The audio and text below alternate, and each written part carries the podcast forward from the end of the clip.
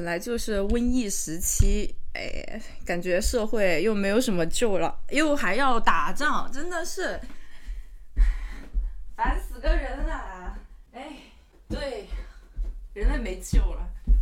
哎，这狗逼世界，烦死了，毁灭吧！对哦，我们这一集要录，我们这一集要录脏话，要开始录吗？开始进入主题。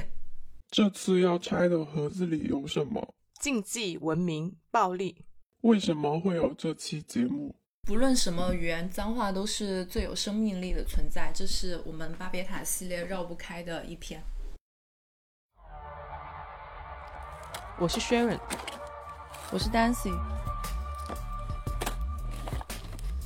你现在收听的是拆盒子，Watch outside，Watch outside。OK，今天我们来讲讲脏话本身。虽然不是一期互相爆出的节目，但还是声明一下，就是有语言洁癖、听不得一句脏话的人，请谨慎收听。对，就直接点出去吧，不用听了。对，因为我们在聊的过程中，肯定避免不了，还是会提到脏话本身。先来从最起源的地方聊一下吧，就是大概脏话是怎么形成的。其实脏话的起源离不开某种先人的语言崇拜。也就是所谓的语言巫术或者咒语，在语言尚且是个神秘的东西的时候，人们其实不能把语言跟事物之间的联系做一个明确的区分，所以民间对于这种语言的魔力会深信不疑。人们在求神拜佛时会进行祷告，或者是在施展巫术时会念咒语。他们相信说了什么就会发生什么，或者说愿望可说了愿望就有可能实现，或者说说了不吉利的话，大概率就会遭殃。就总之，语言是文字，在他们看来是可以通人神的，是具有某种神力的。所以借由这种语言的巫术，又演变出了赌咒、发誓。我发誓要怎样怎样，如果做不到，就会天打雷劈之类的。然后在之后就是脏话的，因为就是希望说了脏话之后，对方就会变得不幸。具体怎么个不信法，大家就开始大开脑洞，越说越丰富，越骂越离奇，直到意识到脏话其实无法真正让对方变得不幸之后呢，说脏话又开始变成了某种过嘴瘾。嗯，所以其实脏话它本质上就是一种诅咒，然后诅咒呢都是跟宗教啊、神秘学这些东西相关的，所以有很多脏话它的起源就是亵渎神灵的这个出发点。嗯，很多脏话都带宗教意味，比如说英文里面比较常用的。呃，God damn it，就是表示上天的诅咒；Go to hell，表示下地狱。而且虽然是跨语种的，但是这一些英文的脏话在中文里面也有对应的表述，比如说天杀的之类的。嗯，对。然后随着社会文化的发展，有一些以前听起来很严重的脏话，它的冒犯性也在逐渐的降低。比如说英文里面的 loser，就是失败者嘛。但是因为现在大家对于成功的定义越来越多样。大众对于不成功，就对于 loser 的接受度也越来越高，所以失败者似乎已经不是那么的严重了。你骂人家 loser 的冒犯性也就降低了很多。对，其实脏话的本身的含义其实也是在不断的变化之中的，有的是从褒义变成了贬义，而有些词则是从贬义再到中性，然后再到褒义。就例如像。Beach 这个词，嗯，在 Netflix 出品的一部纪录片叫《脏话史》，它是由著名的影星尼古拉斯凯奇主持的一档轻喜剧的这种访谈纪录片。他在里面就探索了 fuck、shit、beach、dick、damn 等，就是。脏话的起源、流行文化的用法、科学文化的影响等等，就还挺有意思的一部纪录片。然后它里面有一集就讲到了 “bitch” 这个词的演化，它从最开始是指母狗，到后来形容所谓的荡妇。然后在六十年代末的女权运动之后呢，美国嘻哈女歌手她经常自诩 “bitch”，然后通过这种电视节目跟音乐的宣传，“bitch” 它这个词也从一个专门侮辱女性的词。逐渐转化为温和的，大部分的女性开始意识到这个词背后有非常浓的歧视意味，所以她们又开始在新的语境下去呃使用这个词，试图去漂白这个词。就例如关系好的女性之间会互称 bitch，然后男同友人之间也会用这个词来称呼彼此。对，尤其是在 LGBT 群体里面，有的时候你形容对方是 bitch，可能是在夸赞对方。是的，因此我们可以。看到这个词在某些语境下，就是代指一些非常 hardcore 的女性，活得非常的自我，一点也不在意其他人的眼光的一些女性，所以它在某种程度上可以说是成为了女权的一个武器之一。然后我们可以去定义或者是分类一下我们生活当中常见的一些脏话。首先从定义上来说的话，脏话需要有三个特征，我觉得可以称之为脏话。第一个是最重要的是你要能够冒犯到别人，第二个是它带有负面的情绪，第三个是它触犯了一项禁忌。你能够冒犯别人，其实就是一种类似人身攻击的方式。然后带有负面情绪，就比如说我们刚刚说的 bitch。有的时候你说别人是 bitch，它不一定是一个负面的，而是一个正面的夸赞。以及触犯一项禁忌，其实就是把不能够摆上台面的事情，你放在公开的场合来说，这个时候就会产生杀伤力。对，其实脏话的。程度还挺丰富的，有时候就是轻描淡写的一句“操”，也有不堪入耳的，也有恶毒诅咒的，也有不明所以的。什么程度算是脏话？我觉得其实也要视乎个人的接受程度而定，因为。有些人得体的能力可能远超你的想象力。对于这些人来说，我们这些口头、这些粗话其实都不算个啥。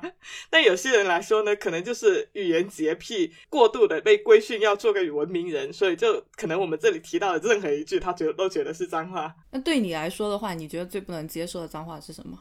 嗯，就是其实我觉得脏话是有广义跟狭义之分分的。就广义的话，就是指任何不者得体的话都算脏话，例如说你滚蛋、混蛋之类的。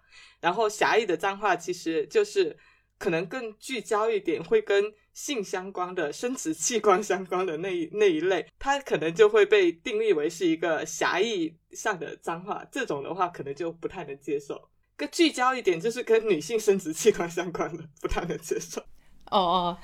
我也是，因为跟性相关的脏话其实有很多嘛，比如说最常见的 fuck，它已经因为这个流行文化的充分的过度的曝光，它的杀伤力已经降低了，就大家好像对于这句话的接受度已经越来越高了。对，但是在所有的语言里面，对于女性生殖器官的这个脏话，好像都是最恶毒的一个脏话词汇，不管是哪一个语言，它都是把。这一个脏话定义为最恶毒的脏话，然后具体是什么，我们就不说了，因为我也说不出口。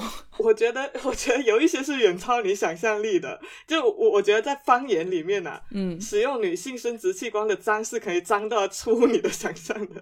对啊，然后就为什么所有的语言里面它都是。最恶毒的一个脏话，这个也是全球厌女文化的一个遗留问题吧。但是大家对于男性生殖器官的脏话接受度好像就会高一点。这个可能跟脏话刚开始的使用主体也有关系，因为刚开始使用脏话的大就大部分的是男性啊。哎，我看到有一本书叫做《脏话文化史》啊，是我有看到这，就是那个露丝维金利的那本书，对它蛮有意思。然后它里面有提到说，男性对男性最严重的冒犯。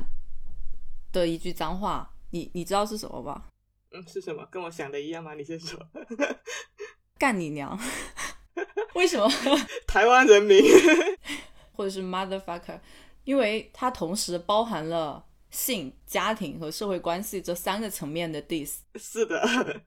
但是，即使是这句话，大家也是公认的，没有对于女性生殖器官的描述的脏话那么脏。那个，你刚好也说到这本书，它其实在里面就是从语言学的角度，也给脏话做了一个原语言的区分，回归到了语言符号的意义去进行解析。英语脏话里面有不同的，就是这种语义类型，包括。毒神、诅咒、猥亵，还有侮辱、贬语等等。同样的，其实北京语言大学有一个教授叫周荣，他在他的硕士论文里面也有根据脏话进行了以下的几类分类。第一类就是跟禽兽以及行为相关的，最简单的就是“滚”。嗯，就先秦时期人们很流行把人比成动物。嗯，这类脏话听起来其实是比较含蓄的，什么“硕鼠硕鼠，无食我黍”。无父无君，是禽兽也之类的这一种。另一类就是跟鬼神、跟妖精有关的，比如狐狸精、扫把星之类的。还有就是食物，这个说法有点拗口，应该算是日常零碎杂物的意思。例如说，把对方说成是饭桶。还有就是种族血统，例如说。鸭的那骂对方是野种之类的，然后就是我们常见的性啊、排泄物这两个可以在后面展开讲一下，然后还有就是死亡，例如杀千刀的职业身份歧视，bitch 也算丑恶。就瞎眼啦之类的这种人生缺陷上面的攻击，主要就是这几大类。我觉得刚刚提到的那两种分类，就和我们的日常生活去融会贯通一下。其实我是把它分成了五大类，我觉得比较简单的。第一个就最多的和性相关的，嗯，还有一个是男权主义之上的。比如说什么婊子养的啊、狗娘之类的，它很多情况下和第一类是交叉重叠的，就这两类是使用最多的。嗯，还有一个相对来说弱一点的，死亡或者是健康相关的。然后还有一种就是和种族阶级相关的，比如说在当代英文当中要极其小心使用的，呃，the N word，大家都懂啊。你面对一个黑人的时候，你说这一个词，它是比性词汇更严重的。然后和动物相关的脏话其实也是属于这种，因为人是被视为最高贵的嘛，所以动物在这里就成了低阶级的低等的表述。那最后宗教的它还是有，但是冒犯性相对来说已经比较小，尤其是在中国，因为我们没有那么高的宗教的信仰。嗯，也可以看到，就是刚刚你也在讲不同国家的一个脏话，其实可以看到，就是不同的这种语言，它的脏话其实是根植在各自的文化体系里面的。嗯，脏话之所以脏，它其实跟特定文化里面的那种禁忌是分不开的。那像刚刚说的这几类比较典型的。它之所以被认为脏，像这种问候你全家、侮辱父母祖上，它其实是一一种对于传统宗教等等级秩序的一个冒犯。对，例如像 经典代表的一句，就是经典国骂他妈的。就鲁迅专门为他写过一篇文章，把他称之为国骂，说最先发明这个他妈的人物应该要算一个天才。呃，然后是跟性相关的，主要是一切生殖器官的侮辱。作为一个性压抑的国度，我们的脏话里面这一类的成分含量是尤其多的，主要还是这种就是全民性的对性以及生理器官的忌讳。另一个反面就是在日本。他其实，在性方面可以说是百无禁忌，他就产生不了这种如此博大精深的脏话体系。他们觉得性就是一个可以平常的事情，很开放的东西，对，很平常的事情的时候呢，嗯，他那种性压抑的感觉呢，就会弱很多。在语言体系里面，这一部分反而。就没有我们那么丰富。哎，你说到日本的时候，我还想起另外一个事情，就是在各个语言里面，虽然我们了解的可能比较多，也就是中文和英文啊，嗯，但是你反观，呃，日文里面它好像没有什么，没有什么特别严重的一些脏话的词汇，好像最常用的也就是八嘎之类的。是我我也看了很多就是这种脏话的分析，嗯，关于日本这一个，确实可以说是它的。它的脏话词汇量是最贫瘠的，我觉得也跟日本人的某种国民性格有关系。就我后面我也想说，脏话对于情绪发泄上面有一个作用。就我觉得日本它是一个整体情绪上挺压抑的一个国度，对，就连语言也没有什么可以发泄的出口。是的，然后除了刚刚说的这两类，还有一个就是屎尿屁之类的这种排泄物，它其实是从感官上面进行一个击破。就任何能引起感官让人觉得不适的东西，都可以用来侮辱对方。它其实背后挑战的是，就是对某种禁忌的挑战。这种这个禁忌可能就是人类本身的尊严。因为屎尿屁它强调的是人类的动物性、不讲卫生的肮脏的那一面，试图以语言来剥夺人性的光辉，提醒你动物性的一面。但这种攻击在现在看来就会弱很多。不太能够造成侮辱的效果，例如吃屎，很多人 很多就是人学方言的时候就很喜欢先学这一类比较简单的。它它其实同时和健康相关，然后和阶级相关。但我觉得它之所以杀伤性会减弱，是因为可能在呃过去的时候，排泄相关的一些脏话，它能更多的和健康挂钩，就是你做这个行为，你可能真的会死。对。在现在这个可能性已经大大的降低了。我刚刚刚说的那一部纪录片，大家真的可以去看一下，它里面有很多这种冷知识，我觉得还蛮搞笑的。shit 这个东西，它也能把它讲得很生动。对，这一个算是讲脏话里面比较有名的一个纪录片吧。对，然后还有一点就是，就是刚刚说的大量侮辱女性的词汇。虽然我们从小都被教育说说脏话不好，但其实我觉得。好像对女孩子会更加严格一点，就对男孩子采取那种你说一说也无伤大雅这样一种态度，甚至会有人觉得说这样子比较 man，因为这些脏话大部分就是针对女性的，女性说起来可能会比较难以启齿之外，嗯，而且就是说出口也是对自身的一种攻击。其实也因为就是这些脏话本来就是男性确认自己权力主体的一种方式。对啊，因为骂人本质上就是一种权力的体现嘛，尤其是当你对小孩或者是对弱者说的时候，他的这个本质就会放大的特别的明显。但是关于女性的生殖器官的这些骂人的脏话词汇，呃，就我们也刚刚说了，它确实就是隐含了男权历史的这样一个问题。所以现在其实越来越多的女性，她是希望可以重夺这个词的使用权，因为当你越不敢去说一个字的时候，其实就代表你越害怕它。但是你如果提高它的这个曝光率以及呃。就重新是诠释这个词的语应用语语境，对，就是你重夺这个词的使用权，你要改变这个词含有的一种错误的隐含的贬低的信息，你就要改变它的用法，从而降低这个词汇对于我本身的一个冒犯程度。它的禁忌程度越高，你就越要打破它。是的，但是我还是不好意思说，对不起。但刚刚像我说过的 “beach” 这个词，其实它已经就慢慢被漂白，然后被变成了另外一种含义跟语境了。我觉得这种就还挺挺好的。这个方面的另外一个典型代表就是 the N word，就虽然我们不可以说，但是黑人本身他们是可以说。还有就是像呃 queer queer 这个词，其实它最早的时候是带有恐同的隐含信息的，但是现在因为这个。呃，LGBT 群体它自身广泛的使用，它反而消除了这个负面的意味。就很多人他可能我不会自称 gay，或者是自称我是一个呃同性恋，但是他会更加倾向于说我是一个 queer，他可能变成一种更 fancy 的一个代称。OK，那我们接下来讨论一下为什么要说脏话。好的，为什么要说脏话？呃，有一本书，它就叫《为我们为什么要说脏话》，是那个语言学家马诺斯荣，他统计了来自不同国家的数千份脏话样本，他最终总结，脏话就是用禁忌词汇表达强烈的情感或预示着某种行动。所以，一般说脏话的场景是什么呢？我这边归纳了三种比较常见的场景，但在此之前，我先想讲一下脏话的使用逻辑，因为，嗯。也是在脏话史文化史里面啊，作者把脏话的使用逻辑比喻成了一个同心圆，我觉得这个比喻是挺形象的。但是我觉得根据我们实际生活，每一个圆的含义可以调整的更加直接一点。所以以下我按自己的理解来说明。那这个圆的核心就是第一个内圈，它是各种脏话词汇，就是一个一个的词单词，它服务不同的主人。嗯。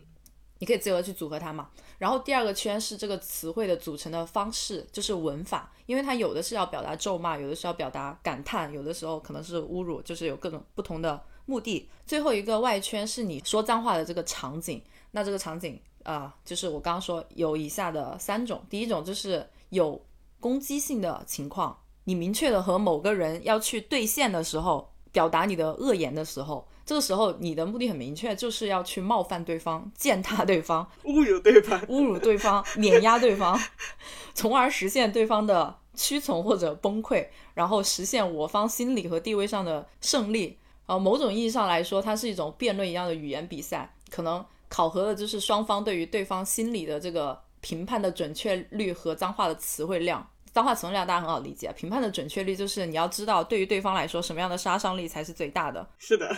第二种是非攻击性的情况，就是作为一种情绪或语气的助词使用的时候，用于自我心灵的一个轻敌，更常见的也是更加容易被大家所接受的一个情况，表达愤怒。然后作为语气助词，就做一种情绪的发泄。对，它也不一定是愤怒啊，就各种各样负面的情绪吧。比如我踢到了一下脚趾，我也可能会下意识的爆一个脏话。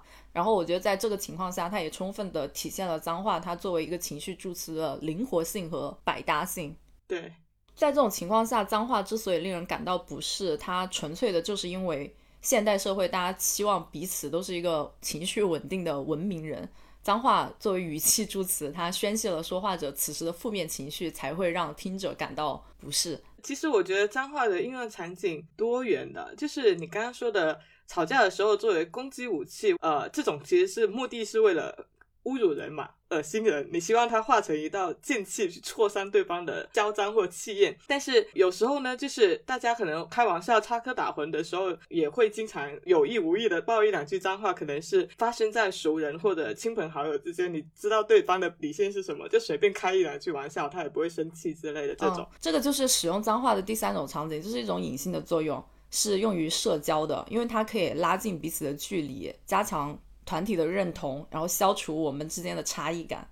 对，特别是就有一些情景，可能是当你面临共同的难题，或者说面对共同的敌人的时候，它可能就是一种更加同仇敌忾的用法。而且我们就是很熟悉这种情况，当一个房间里面都是熟人或者都是同类人的时候，大家对于粗口的敏感度就会降低很多。比如，当你和你刚刚说到多年好友、亲朋好友在一起的时候，肆无忌惮的讲粗口，反而体现了我们。彼此之间的一种信任感，对，就一群人在聚会的时候，如果在座有女性小孩或者长辈，大家会注意言辞。但是如果都是一群女女性，或者是都是一群男性聚集在一起的时候，大家可能会甚至故意爆粗口来去调节一下气氛。它是一种社交时候去打开氛围的一种工具，因为相对于大众化的可有可无的一些共同点，比如我们都是啊这个星座的，或我们都爱喝这个，一些禁忌的行为更能让对方产生一种有秘密的感觉。所以讲粗口和抽烟喝酒啊，都是这样的社交工具。然后我想说，同一句脏话，它在不同的情绪下，它用不同的语调表达出来，它可能也是不同的意思。嗯，例如像“卧槽”，“卧槽”的，它可以，它可以有很多种变调。对，这个就是刚刚我们说到同心圆里面第二个圈，就是脏话，你如何去组合它，如何去表达它？是。所以，我们刚刚说到脏话三个大的使用场景，就是攻击性的情绪表达上面的，以及社交三个层面。在这个里面，我们可以看到，不是所有的脏话都是拿来去发泄或者是去攻击的。有一些时候，脏话它也会有一些正面作用。然后，我们现在来讲一下脏话可能会有哪一些的正面作用。首先，一个我觉得是作为攻击武器的那一面，它其实是可以替代某种身体暴力的一个举措。嗯，就你。缓解、缓冲一下肢体冲突，尽量别动手，先动动口，把对方的祖宗十八代问问候完之后，可能会冷静下来，算是减少了一场身体上的血战。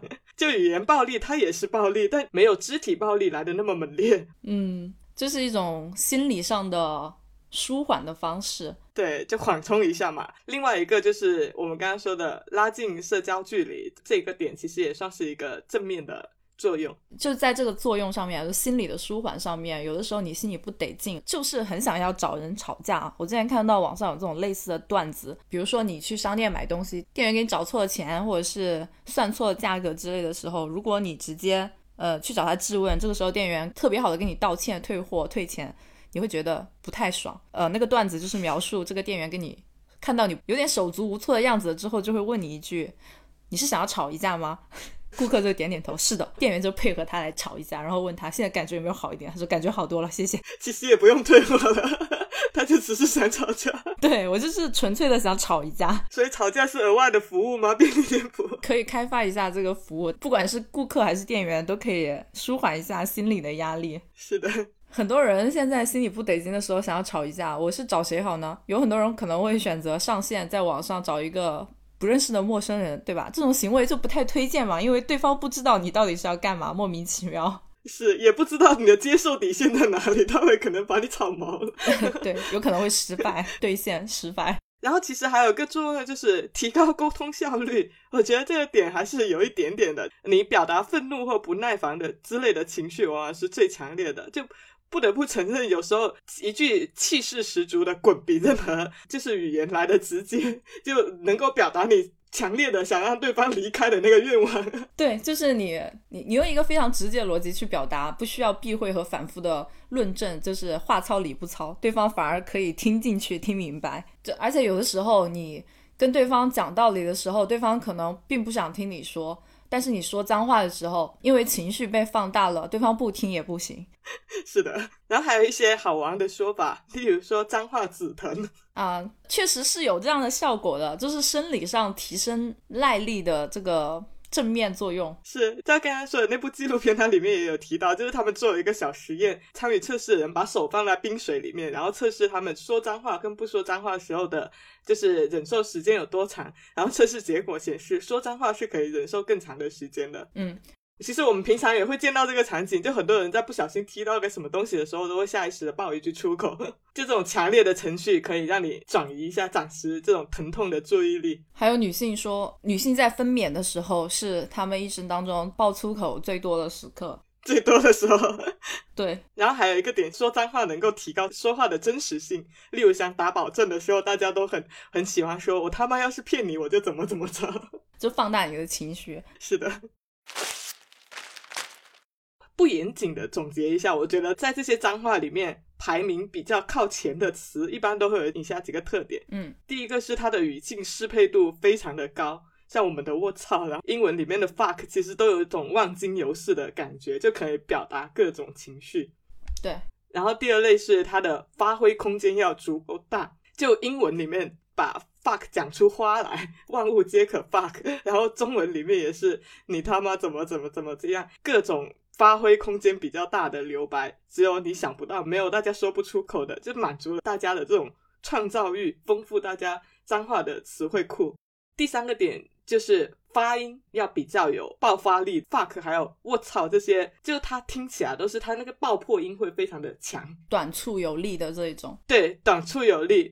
你刚说到 fuck 或者是他妈的这种词，它的一个应用的万能性，可以引到下一个话题。我们在开头为什么说脏话是最有生命力的存在这一点，我觉得可以分几个层面啊。首先就是在语言学的层面上，你刚刚有提到脏话它的弹性是最高的。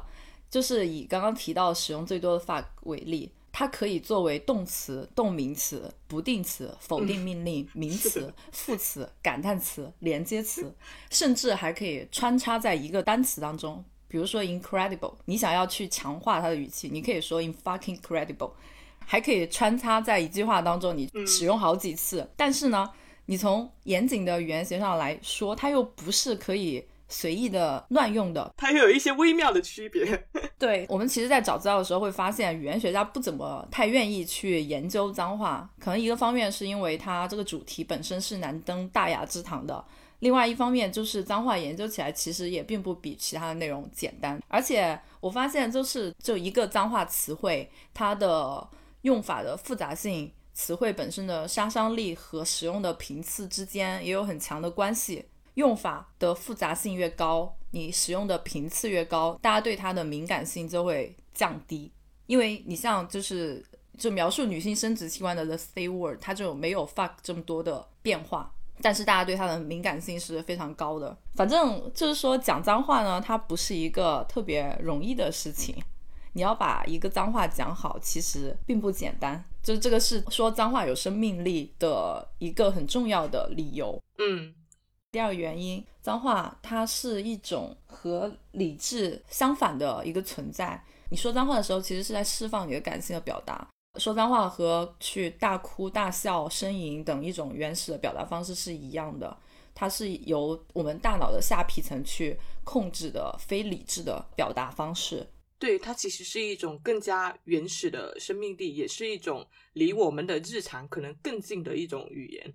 它是一种更有生活气息的存在。对，有一个研究去证实，说脏话为什么是人类的原始本能，就是患有阿兹海默症的病人，他们会忘记很多词汇，但是仍然知道说脏话。还有一种很呃小众的病症，叫做妥瑞症，也称为秽语症，它是一种神经失调的疾病，就患者在自己控制不了的情况下抽搐、发出怪声、重复动作和说脏话。哦，我知道这个。之前好像在某一部剧里面有看到，对这种病症对于患者来说还是比较比较比较残忍的一种病症。嗯，另外就是有一个比较有意思的点，仪式化咒骂是一个很古老的传统了嘛，在英国历史上称为骂战，它相当于一种对骂比赛。现在有很多地方它还保留着类似的仪式，那目的就是为了抒发压力。就是我们刚刚有提到说，你为什么要说脏话，就是为了避免肢体的冲突，然后。这个仪式如今流传的最广的一种变体，就是起源于黑人社区的 rap 啊，是，就是其实，在很多 hip hop 跟摇滚文化中是夹杂的大量的脏话的。对于整个社会来说，它其实是有一种打破禁忌的一个力量。前面说的脏话往往是某种禁忌符号，因为它的禁忌意味，所以使用脏话就变成了某种打破禁忌的行为。你看，像 hip hop 的话，六十年代表达反战立场的巡演乐队 FTA，它的全称叫 Fuck the Army，然后还有就是 NWA。早期数一数二的这种匪帮说唱乐团，他们唱 Fuck the Police，就摇滚的话，其实带脏的也很。就例如五条人的音乐里面就有不少，嗯，他那种是方言脏，可能有很多人听不懂。所以其实某种语境之下，脏话其实是作为精神的符号之一存在的。人们用脏话来表达立场，以强化它的冒犯跟反叛的效果。在游行队伍里面，你可以看到各种脏话作为一个标语，然后这种脏话其实它也变成了某种武器，承载反抗者他的难过、呃失望、愤怒、对抗等等情绪。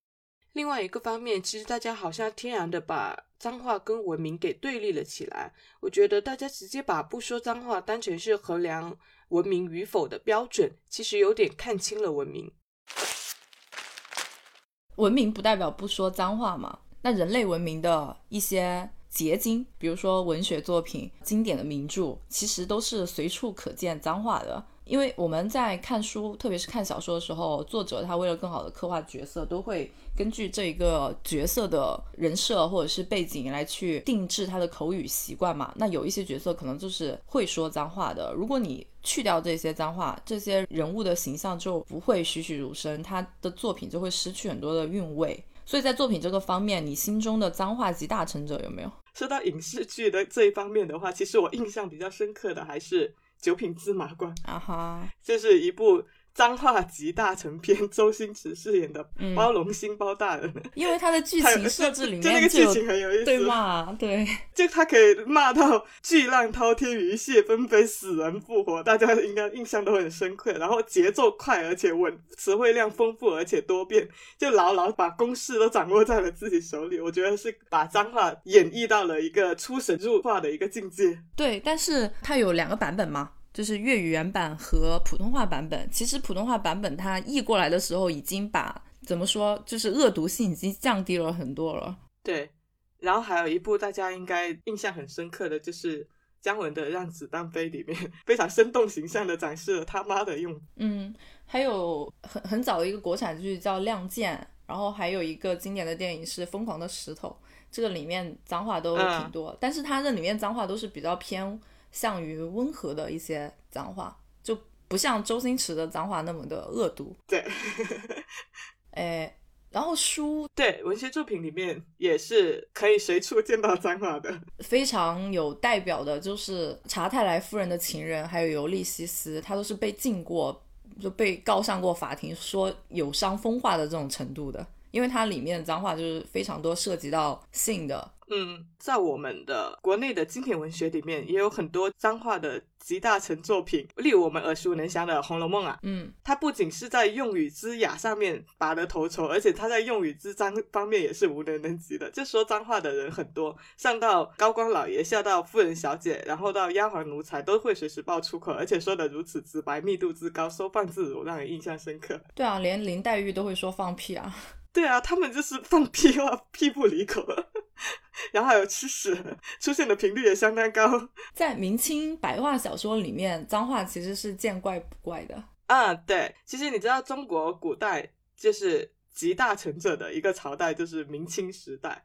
因为这一时代的脏话的词汇量之丰富，想象力之辽阔，杀伤力之强大，它集合了唐宋。以来，这种文人雅士的一个文化内涵，元代的粗犷跟轻浮，所以就当之无愧的成为了这种脏话艺术的集大成。但其实我觉得它背后除了这种词汇本身的发展之外，它其实还有文学的变迁，就文本本身的变迁。因为明清的时候，它开始出现了大量的这种小说，然后小说本身就是写给普罗大众看的书，所以它这个脏话其实变成了一件非常自然而然的事情，因为出现在小说里面的。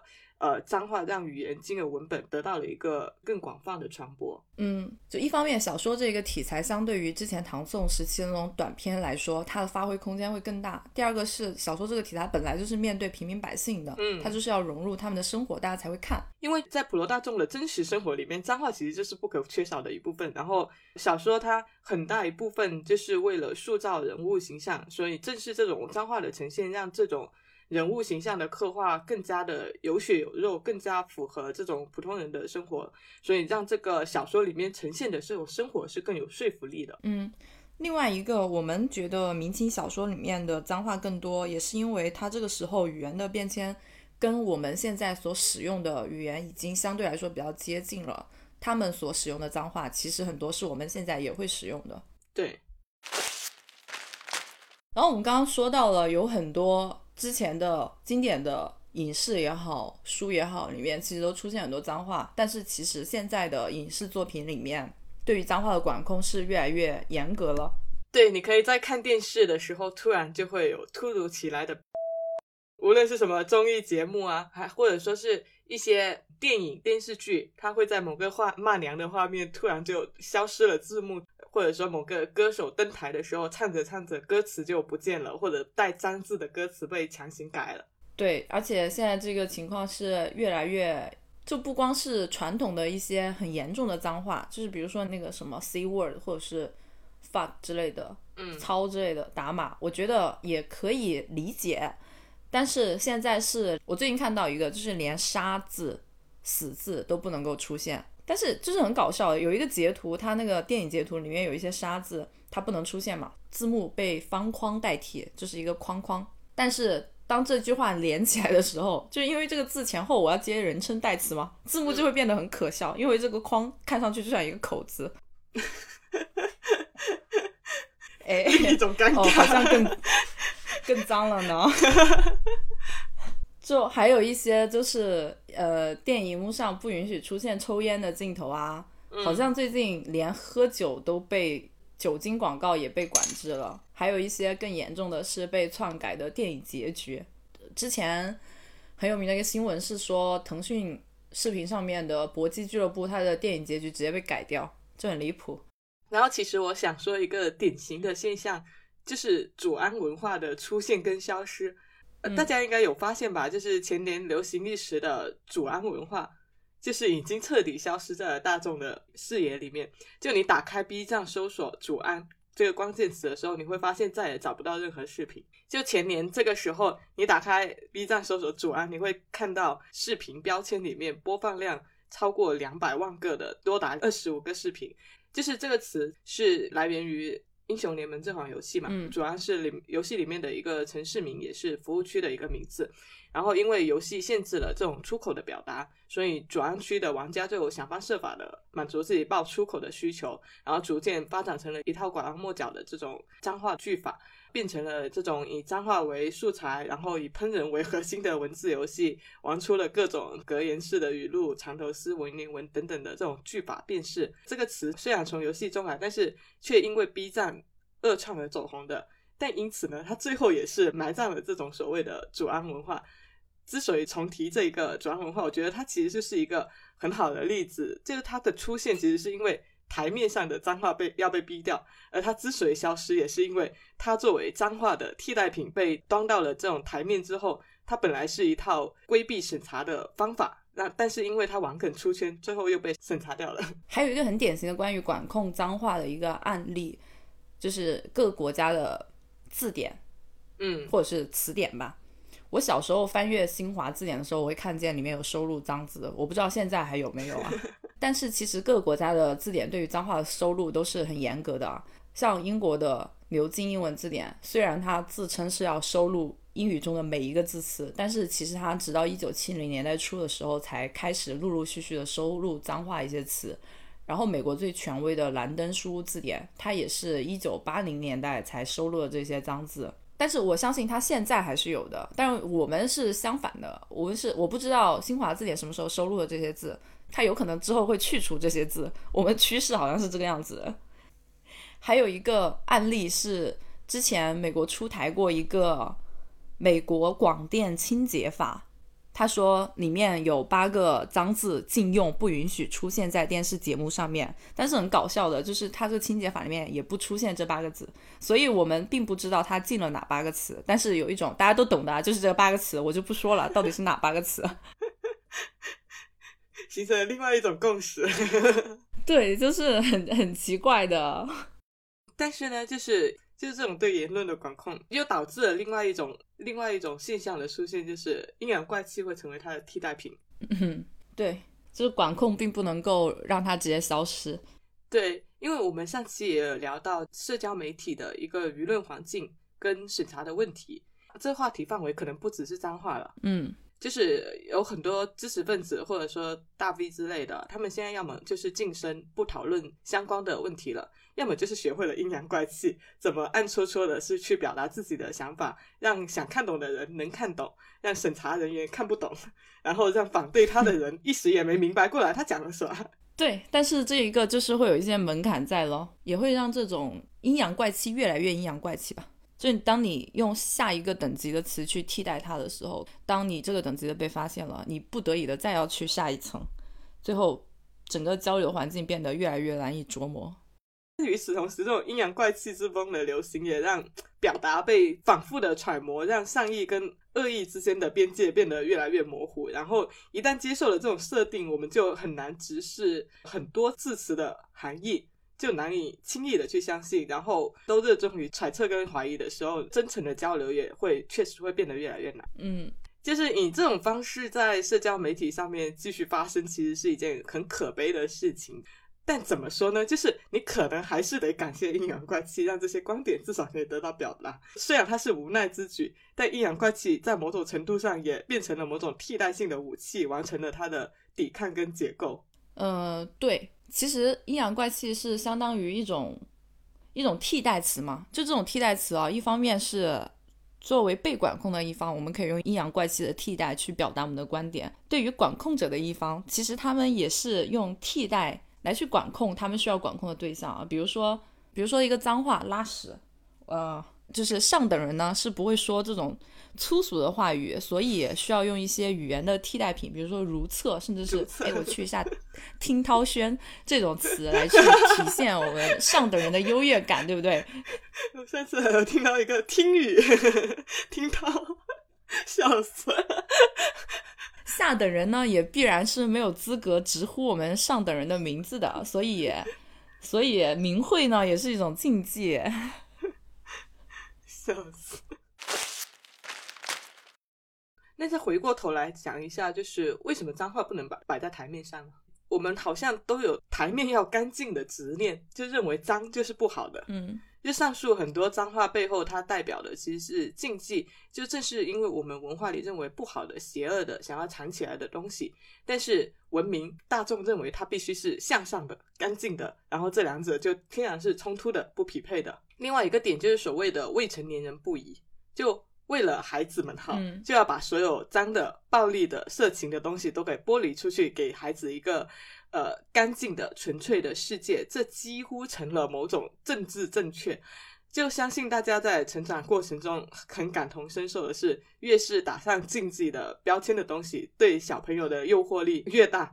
就最重要的其实不是捂住孩子们的耳朵，让他们听不到脏话的存在，而是引导他们如何正确的去看待这种存在。还有一个就是刚刚提到过的阶级感的一种体现吧。文明人的代表、精英阶层的代表会觉得我是需要通过语言、生活习惯各种方式来去区隔于其他阶级的。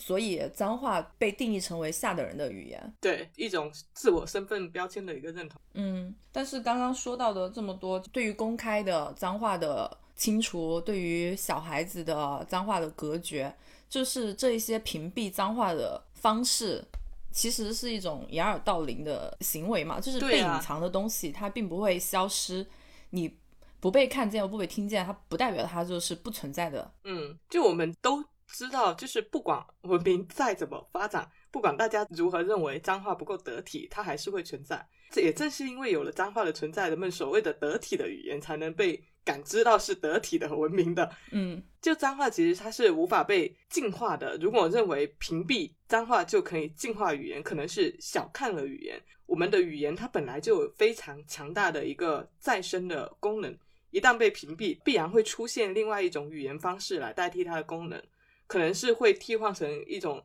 更加高级的句式，或者是变成一种更加委婉的表达。例如，我谢谢你全全家替我问候一下你妈妈等等。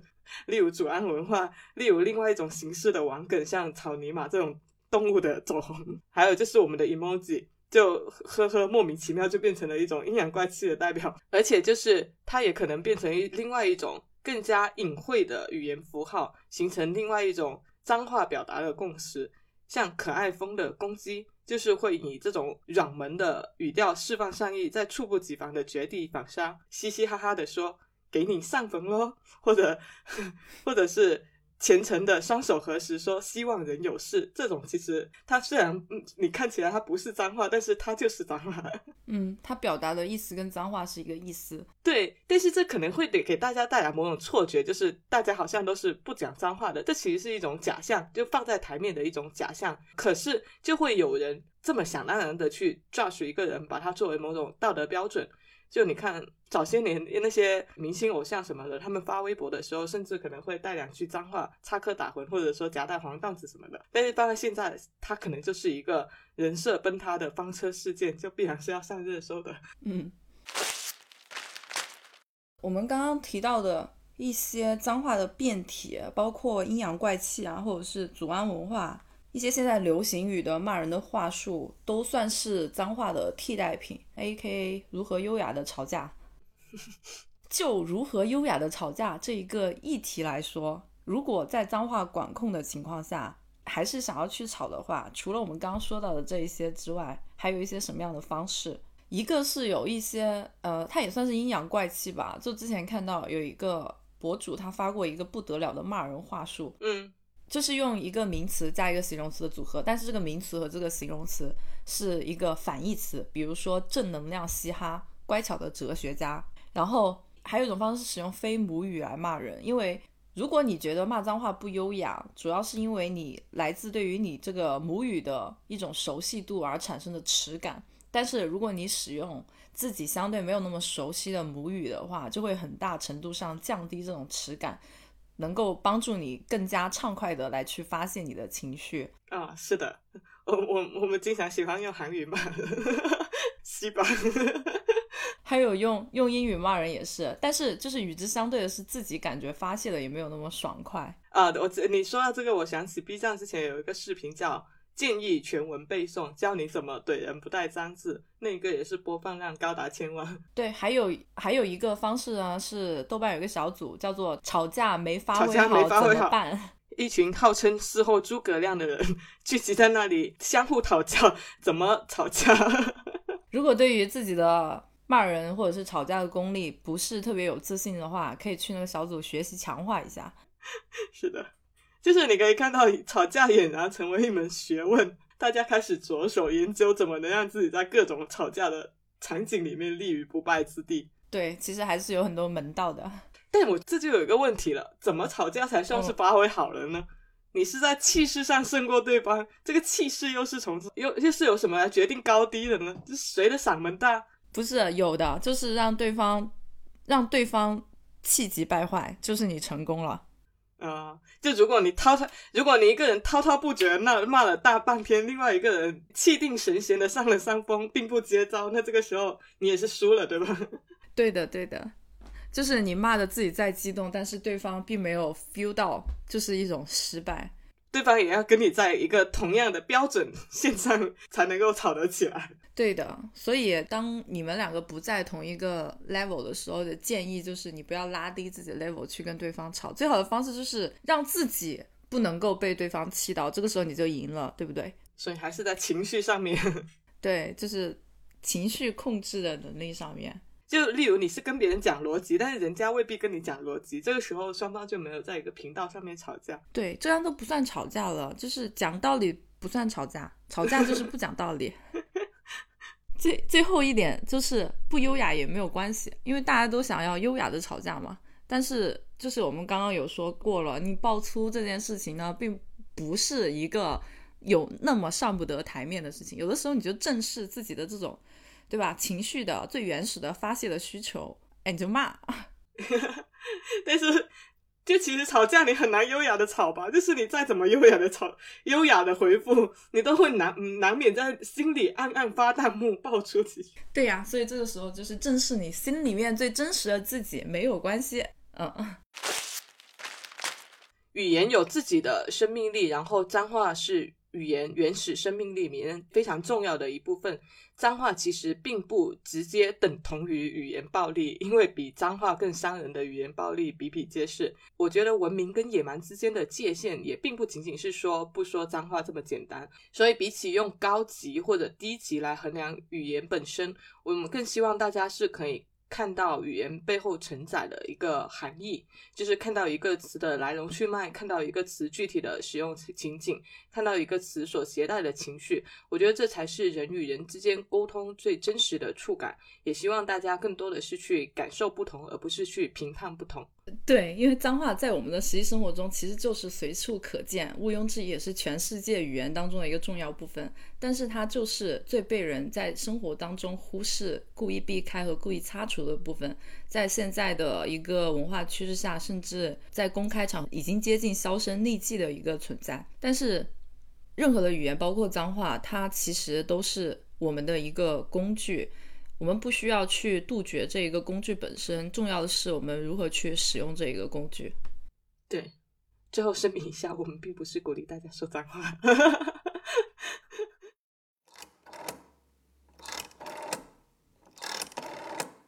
Hello，你正在收听的是由 Dancy 和 Sharon 主理的播客节目《拆盒子 Watch Outside》。如果你喜欢我们的节目，可以去苹果播客给我们好评。让更多的人听见我们的声音，也欢迎到我们的便当盒进行打赏支持。更多互动方式以及我们节目中提到的所有信息的详细补充，都可以在节目的 show note 中找到。我们的固定网址是 watch 横杠 out 横杠 side dot com，欢迎到这个地址来找我们玩。我们推荐你在苹果播客、小宇宙、Google Podcast 等泛用型客户端收听，也可以在网易云音乐。QQ 音乐、喜马拉雅等平台找到我们的节目，搜索“餐盒子”即可。感谢您的收听。